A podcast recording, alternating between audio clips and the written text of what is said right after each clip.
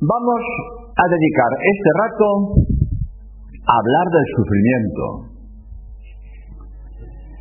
El dolor y el sufrimiento son un misterio de la vida. ¿Por qué los manda Dios? ¿Por qué los permite Dios? Hay sufrimientos que Dios no los quiere, porque son consecuencia de los pecados de los hombres. Por ejemplo, las víctimas del terrorismo. Pero otros sufrimientos entran en los planes de Dios. Por ejemplo, las víctimas de un terremoto. Son sufrimientos consecuencia de las leyes de la naturaleza que Dios ha hecho. Evidentemente que Dios podía haber hecho la naturaleza con otras leyes físicas, pero toda naturaleza posible sería imperfecta, pues el único ser omniperfecto es Dios. Y Dios ha pensado que en este mundo, tal como es, el hombre puede merecer la gloria y salvarse, que es el fin para el cual somos creados. Otra cosa es el dolor producido por los pecados de los hombres, que ese Dios no lo quiere. Pero para quitar el dolor, consecuencia de los pecados de los hombres, Dios tendría que quitar la libertad, pues en toda situación de hombres libres es inevitable que alguno use mal de su libertad, peque y haga sufrir a los demás. Pero un hombre sin libertad dejaría de ser hombre. La libertad para ser bueno o ser malo es lo que hace meritorio ser bueno. Y hacer méritos para la vida eterna es para lo que Dios nos ha puesto en esta tierra. Dios tiene razones para permitir el mal. A nosotros nos basta saber que Dios tiene providencia aunque desconozcamos sus caminos. Dice el nuevo catecismo de la Iglesia Católica en el número 324. La fe nos da la certeza de que Dios no permitiría el mal si no hiciera salir el bien del mal mismo, por caminos que nosotros solo conoceremos plenamente en la vida eterna. Todas las cosas tienen pros y contras. La electricidad nos trae muchos bienes, iluminación, telecomunicación, motores, informática, etc. Pero también puede provocar un incendio por un cortocircuito y matar por electrocución. A pesar de los peligros que supone la electricidad, no por eso dejas de poner en tu casa instalación eléctrica. El mundo que Dios ha hecho tiene muchas cosas buenas, pero a veces ocurren desgracias que no comprendemos. Sería absurdo querer entender a Dios al modo humano. Dios tiene su providencia, que a veces no entendemos. Lo mismo que las hormigas tampoco entienden el juego del ajedrez. Es lógico que el hombre no entienda a veces el proceder de Dios. Nos debe bastar saber que Dios es Padre y permite el sufrimiento para nuestro bien. Por eso Dios deja actuar las leyes de la naturaleza y la libertad de los hombres. Para los hombres el sufrir es un mal, pero no así para Dios, que ha querido redimir al mundo por el sufrimiento. Si el sufrir fuera malo, Cristo no hubiera sufrido, ni hubiera hecho sufrir a su madre. Esto no obsta para que nosotros procuremos mitigar el dolor con los medios que Dios pone en nuestras manos. Sin embargo, también hay que valorar la mortificación voluntaria y la penitencia. Ha sido una práctica frecuente en toda la historia de la Iglesia. Muchos santos la han practicado eminentemente. La mortificación debe tener una cierta continuidad. No se trata de hacer un gran sacrificio un día para luego descansar una temporada. Hay muchos modos de hacer pequeñas mortificaciones. He aquí algunos ejemplos.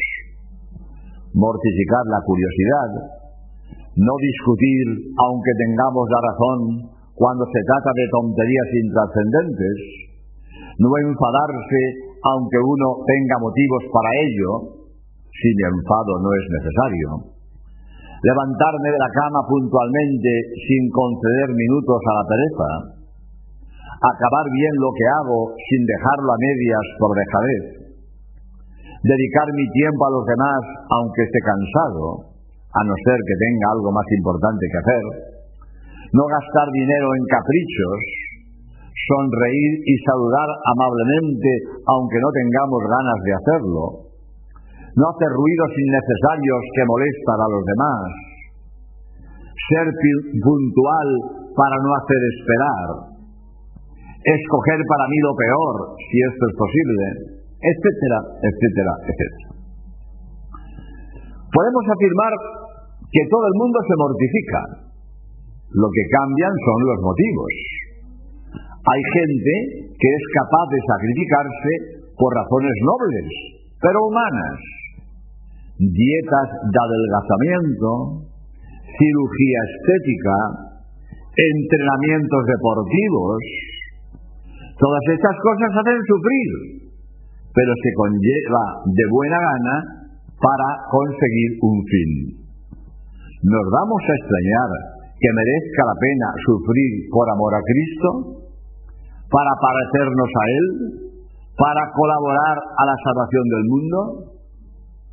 Sufrir por sufrir ni es humano ni es cristiano. Pero el cristianismo ha descubierto el valor de sufrir por amor a Dios. No existe cristianismo sin renuncia, sin mortificación y sin imitación de Cristo, que padeció por nosotros dándonos ejemplo. Dice San Pedro en su primera carta, capítulo segundo, versículo 21. Y el nuevo catecismo de la Iglesia Católica, en el número 2015, dice, el progreso espiritual implica las tesis y la mortificación, que conducen gradualmente a vivir en la paz y en el gozo de las bienaventuranzas. Algunos dicen, bastantes sufrimientos tiene la vida, ¿para qué buscar más? Por tres razones.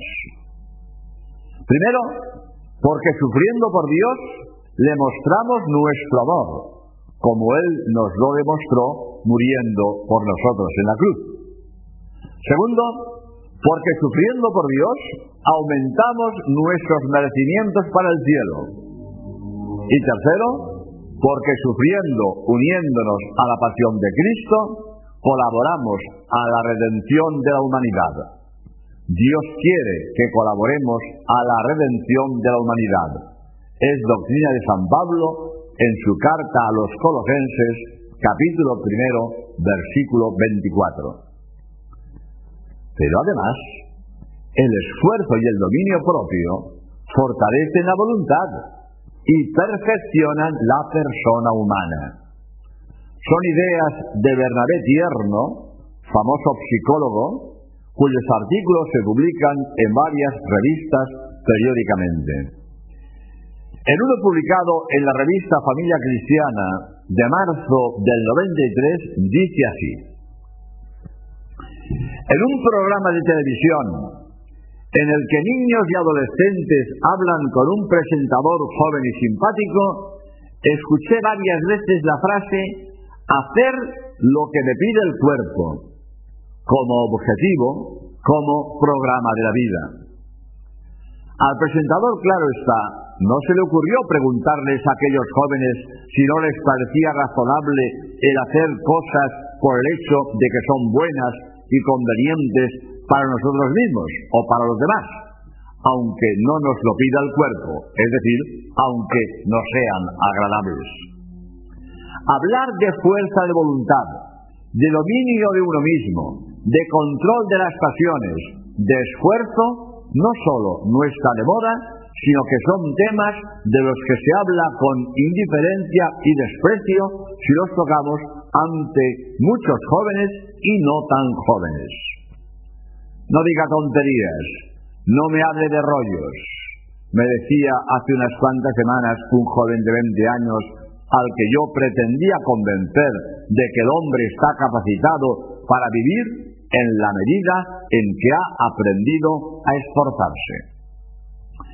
Es necesario de toda urgencia que padres y educadores prediquemos con el ejemplo de una firme voluntad y eduquemos para el esfuerzo a nuestros niños y adolescentes, que sepan desde los primeros años que el gusto o disgusto, el placer o el displacer no son normas de conducta por las que debamos regirnos, sino lo que nos conviene, lo que es bueno para el cuerpo, para la mente y para el espíritu. Educar para el esfuerzo debe ser una constante en todos los hogares desde los primeros años y que el niño sepa que está haciendo algo simplemente porque es bueno para él, porque le conviene, le prepara para la vida y le ayuda a crecer. Es el esfuerzo el tesón en lograr los objetivos propuestos, lo que desarrolla el músculo de la voluntad, lo que se llama voluntad constituyente. Sin esa voluntad que se hace día a día por medio del esfuerzo, el hombre no llega jamás a hacerse hombre, por más años que cumpla. El niño o el adolescente empiezan a ser psicológicamente mayores, maduros, cuando saben decidir y elegir por sí mismos aquello que les conviene, aunque no les guste y les exija mucho esfuerzo. Si tu norma de vida es hacer lo que te pide el cuerpo, es una señal clara de que sigues siendo un niño, de que no has crecido, de que no estás preparado para la vida, porque no son la voluntad y la razón los que te guían. Todo esto en un plan meramente humano. Pero por encima de esto está el plano sobrenatural. ¿Por qué Dios ha elegido el sufrimiento para redimir al mundo? No lo sabemos, pero es así. Por eso nuestro sufrimiento unido a Cristo colabora en la redención del mundo y nuestro sufrimiento ofrecido a Dios es una manifestación de amor a Él, lo mismo que Él nos manifestó su amor muriendo por nosotros en la cruz. El sufrir por amor a Dios nos enriquece para la vida eterna. Debe ser para nosotros un consuelo saber que en igualdad de circunstancias en el cielo gozan más los que más han sufrido en la tierra por amor a Dios.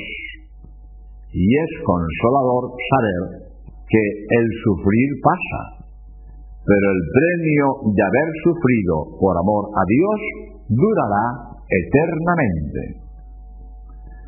Por eso el cristiano le encuentra sentido al sufrimiento. El ateo no tiene motivación para sufrir, por eso se desespera. La sublimación del sufrimiento es uno de los grandes tesoros del cristianismo. Sufrir por un ideal hace más llevadero el sufrimiento. El mismo Bernabé Tierno, en el segundo volumen de su libro sobre valores humanos, en la palabra dolor, página 175, dice lo siguiente. Sufrir no significa ser infeliz. Hay personas que en medio de su sufrimiento han encontrado la paz interior y se han sabido reconciliar consigo mismos y dar un sentido definitivo a su existencia. Y más adelante, en la página 188, dice, la felicidad no se identifica con el no sufrir. Hay gente que no sufre y es desgraciada. No le falta nada, pero no ha dado un sentido a su vida. Por el contrario, hay muchas personas que sufren enormemente y son felices en medio de su sufrimiento, porque lo han aceptado y le han dado un sentido.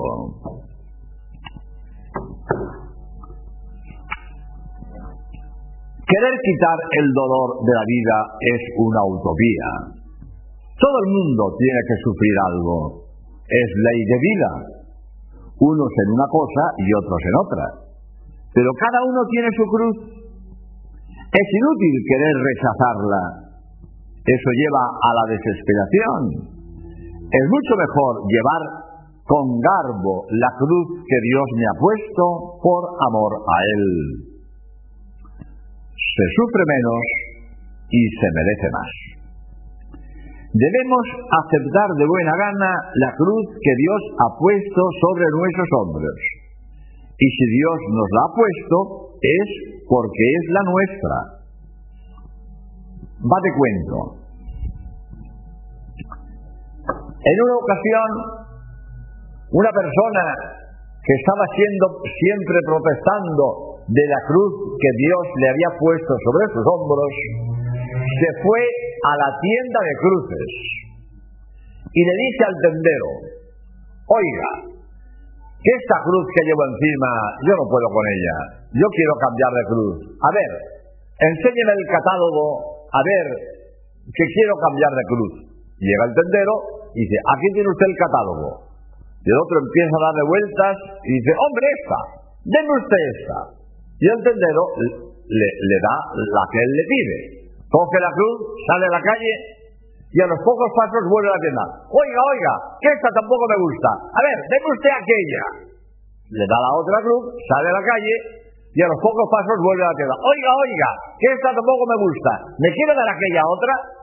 Le da la otra, sale a la calle y a los pocos pasos vuelve y dice, oiga, oiga, deje la mía, déjeme la mía, que es la, la que mejor me va.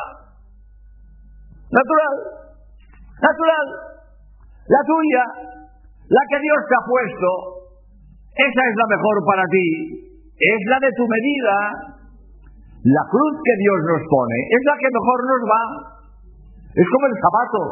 El zapato hecho a mi medida. Si es más pequeño me hace daño.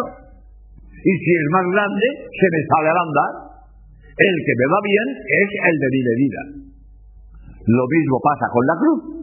La que Dios me ha puesto sobre mis hombros es la mía, la de mi medida. Aunque a veces me parezca pesada. Sin embargo, puedo llevarla con la ayuda de Dios. Dice San Pablo, todo lo puedo en aquel que me conforta.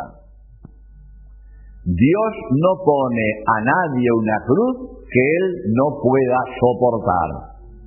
Sería blasfemo pensar que la cruz que Dios me pone me aplasta. Y San Agustín, ese talento privilegiado que hemos tenido en la iglesia, tiene una frase preciosa que hizo suya el concilio de Trento. Dice, Dios no pide imposibles. Él quiere que hagas lo que puedas y le pidas lo que no puedas. Y Él te ayudará para que puedas. La cruz, con la ayuda de Dios, con amor a Dios, es mucho más llevadera. Una niña de seis años llevaba encima a su hermanito de cuatro. Y una señora dice, chiquilla, ¿dónde vas con esa carga? Señora, no es una carga, es mi hermanito. Qué bonito. Hace muchísimos años, exactamente en 1941, siendo yo novicio, leí una frase que me gustó muchísimo. y todavía la recuerdo, la he repetido muchísimas veces, es esta. Las espinas pinchan cuando se pisan, no pinchan cuando se besan. Hay que saber aceptar el sufrimiento con amor. Primero, porque así manifiesto mi amor a Dios. Dice Trafontaine, quien no sabe renunciar a sí mismo es incapaz de amor. El sufrimiento se halla estrechamente unido al amor. El sufrimiento sirve para expresar el amor. Dijo Jesús, nadie tiene mayor amor que el que da la vida por sus amigos. Evangelio de San Juan, capítulo 15, versículo 13. El amor es darse. Quien da su persona, quien da su vida, no tiene nada más que dar. La cruz es el objeto más besado de la historia. Pero el beso no va dirigido al objeto, sino a Jesús, que está crucificado en ella. Cuando yo amo la cruz, amo a Jesús que está en ella. Por el mundo hay muchos trocitos de la cruz de Cristo. Se llaman lignum crucis. Se guardan en valiosos relicarios. Pero un relicario, por valioso que sea, no ama no sabe amar, no puede amar. Yo puedo ser un relicario que lleva con amor la cruz de Cristo. El Cireneo llevó la cruz de Cristo detrás de él. Al principio la cargó de mala gana, pero después con amor. Por eso Jesús le premió con la gracia de la fe. Él y su familia se convirtieron al cristianismo como nos dice San Pablo. Segundo, sufriendo con amor, enriquezco mi corona eterna. Y tercero, sufriendo por amor a Cristo, colaboro en la redención del mundo, que es la obra más grande de la humanidad pero sobre todo la respuesta del dolor es Cristo, que quiso pasarlo primero para animarnos a sufrir, como la madre que prueba primero la sopa delante del niño que no quiere comer para animarle. Cuando se viven estas ideas, el sufrimiento es mucho más llevadero. Merece la pena sufrir el sufrimiento es un valor.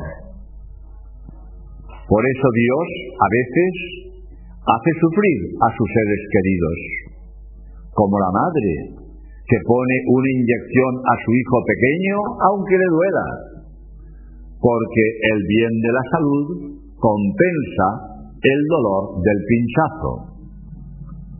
La redención no termina en la cruz, sino en la resurrección.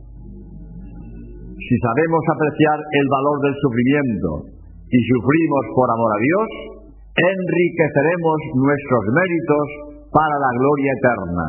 Y nuestro premio será muy grande, pues Dios no se deja vencer en generosidad. Premia con el ciento por uno. Que el Señor nos conceda saber sufrir por amor a Él y de esta manera colaborar con Él a la obra de la redención de la humanidad y salvación de las almas.